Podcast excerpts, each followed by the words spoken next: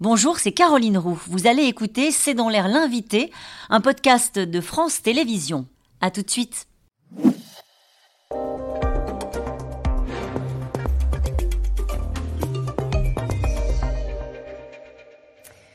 Bonsoir à toutes et à tous. C'est dans l'air l'invité. Je reçois aujourd'hui Romain Melkarek. Vous êtes journaliste, vous êtes journaliste indépendant. Vous publiez Les Moujiks, la France dans les griffes des espions russes. Dix ans d'enquête euh, dans laquelle vous racontez comment vous avez été approché par les services russes qui ont tenté de vous recruter. Alors on va commencer par le commencement. Comment est-ce que ça s'est passé lorsque vous avez été approché par euh, euh, les services russes? Vous étiez à l'époque membre d'une communauté de blogueurs qui traite des questions de défense, de stratégie militaire.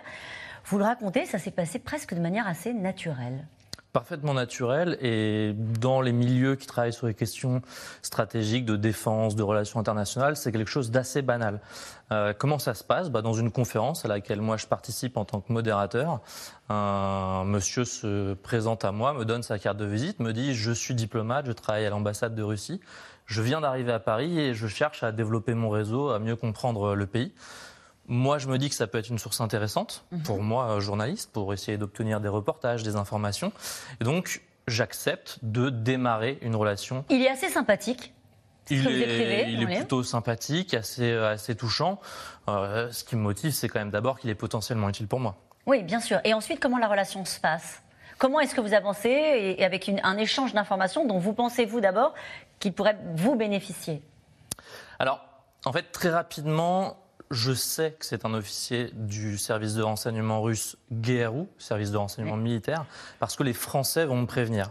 Le contre-espionnage, la DGSI, euh, m'appelle, me rencontre et me dit attention, ce monsieur-là n'est pas juste un diplomate, c'est un espion. Euh, si ce n'est cela, les relations sont effectivement euh, assez sympathiques, on se voit régulièrement. les deux premières fois qu'on se voit, je me dis il y a des questions un peu étonnantes un peu, un peu personnel, mais pourquoi pas C'est peut-être un truc de la culture russe. À partir du moment où je sais ce qu'il est, je me rends compte qu'effectivement, il travaille. Alors, avant que les services euh, français viennent vous dire euh, attention, vous, racontez hein, comment ça se passe, il y a un monsieur qui s'appelle Henri I, hein, euh, c'est ça, il ne vous donne pas forcément son nom, c'est ça, il vient chez vous et vous dit bon, vous savez pourquoi je viens Vous avez quand même des doutes sur le, fait qu'il y ait des, membres des, services français qui viennent vous voir, vous savez bien que c'est pas pour vous parler de la météo. Donc, avant ce rendez-vous-là, vous sentez des, dans l'attitude qui s'appelle Sergueï euh, des choses un peu surprenantes ou pas? Vous avez la puce à l'oreille avant d'avoir euh, rencontré les services français? Alors, quand on travaille sur ces questions-là et qu'on n'est pas totalement débile, on sait que quelqu'un qui est attaché militaire dans une ambassade d'un pays avec des gros enjeux euh, stratégiques, militaires, etc., c'est pas totalement neutre. De là à ce que ce soit quelqu'un qui soit exclusivement dans une activité d'espionnage, de renseignement, il y a quand même du, chemin. Mais vous continuez à le voir. Les pays occidentaux ne font pas systématiquement ça. Euh, je continue à le voir en me disant, voilà, peut-être que la relation euh, va rester relativement euh, calme et, sereine et que j'en tirerai quelque chose.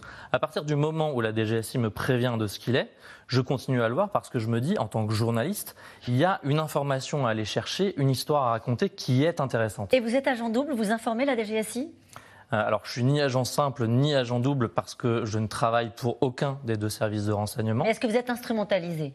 Est-ce que vous avez cette impression-là? Les deux essayent de m'instrumentaliser, les deux essayent de me recruter pour obtenir euh, une partie de leurs renseignements. Côté français, je fixe très clairement les limites en leur disant attention, moi je suis journaliste, donc voilà les limites que je ne franchirai pas, je n'irai pas chercher des informations pour vous. Côté russe, vu que lui me manipule, je ne peux pas euh, être très clair et très précis sur ce que je fais et ce que je ne fais pas. Il vous propose de l'argent? Alors, il essaye un peu tous les moyens de, me sensibiliser à, la cause. Euh, généralement, on retient quatre grands domaines de recrutement pour une source. L'argent en est un. Il essaye, il me propose des petites sommes, quelques centaines d'euros.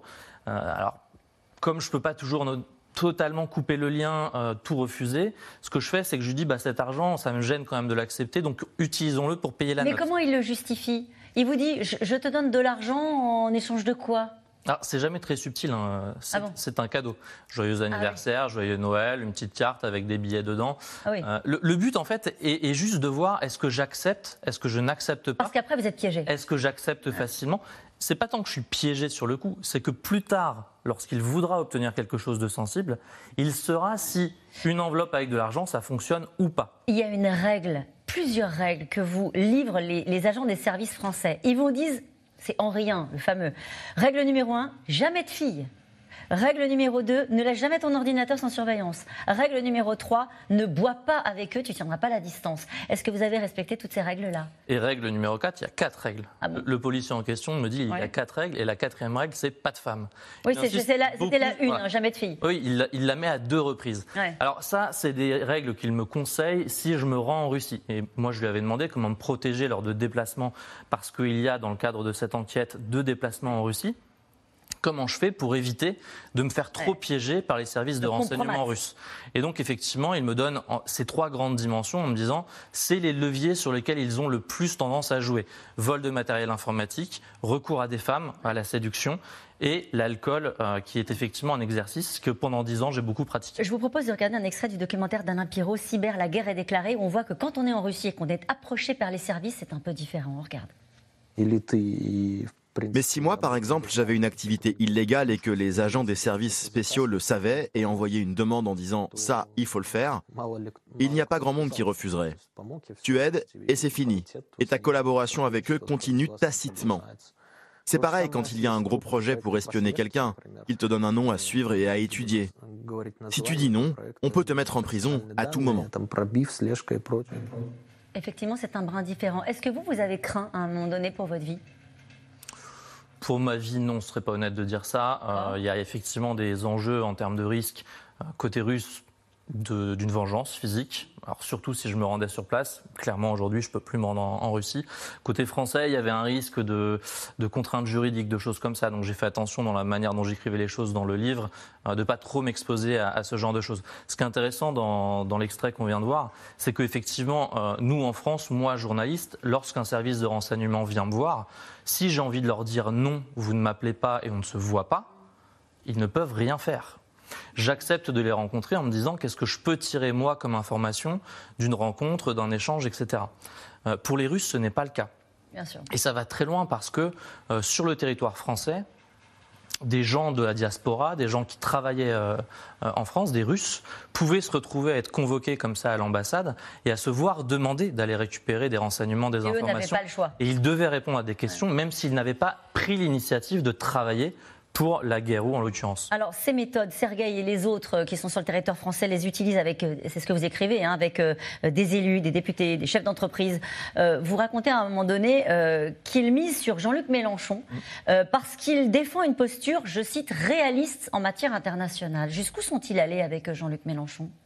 Alors, ils ont été, ils étaient. alors, l'officier de renseignement russe que moi j'ai fréquenté le plus longtemps était très proche d'un conseiller de Jean-Luc Mélenchon, Georges Kuzmanovic, qui a quitté depuis le, le parti et qui s'occupait des questions internationales. Il a été jusqu'à lui proposer à un moment un demi-million d'euros en liquide pour financer la campagne de Jean-Luc Mélenchon et l'aider, ce qu'a refusé M. Kuzmanovic.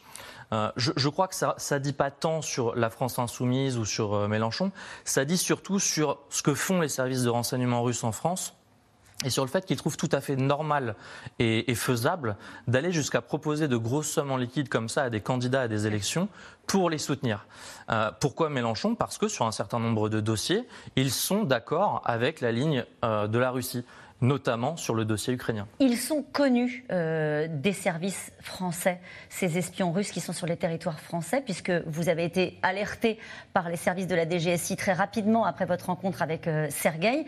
Euh, ils ont une bonne connaissance de qui fait quoi, euh, à la fois pour le GRU, mais aussi pour le FSB ou le SVR, qui sont d'autres services de renseignement russes. Alors, Sergueï et ses camarades qui sont à l'ambassade, eux, ils sont pas très discrets. Euh, ils sont évidemment l'objet de beaucoup de soupçons. Moi, mon analyse, c'est que ces gens-là, ils font le gros œuvre, donc ils vont aller rencontrer beaucoup de gens, tenter très vite beaucoup de choses de manière assez lourde, de l'argent, des prostituées, des cadeaux, etc. Euh, et puis, ils voient ce que ça donne. Et si un jour, il faut activer ces leviers-là de manière plus efficace, plus fine, ce sera d'autres gens qui passeront à l'action. Les Français m'ont donné l'impression d'avoir une vision extrêmement fine, je parle bien de la DGSI, de ce que faisait chacun de ces officiers à l'ambassade russe. Comment s'est terminée l'histoire?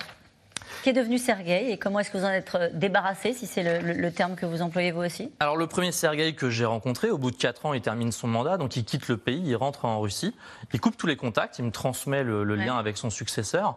Je le vois réapparaître euh, début 2022 en Slovaquie, où il s'est fait repérer par les services slovaques en train de recruter de potentiels collaborateurs pour la Russie en Slovaquie. Et depuis, vous avez été approché de nouveau? Depuis, j'ai pas trop de nouvelles et je suis pas sûr d'en avoir prochainement. Merci beaucoup d'avoir été mon invité. Je rappelle votre livre Les Moujiks, la France dans les griffes des espions russes, 10 ans euh, d'enquête et, ça se lit euh, naturellement comme un polar. Merci beaucoup d'avoir été mon invité. Merci On reste un peu euh, sur ce sujet puisque dans un instant, vous allons parler de la livraison de chars allemands et de chars américains à l'Ukraine. Le titre de l'émission ce soir, Les chars de l'Occident, les menaces du Kremlin. À tout de suite.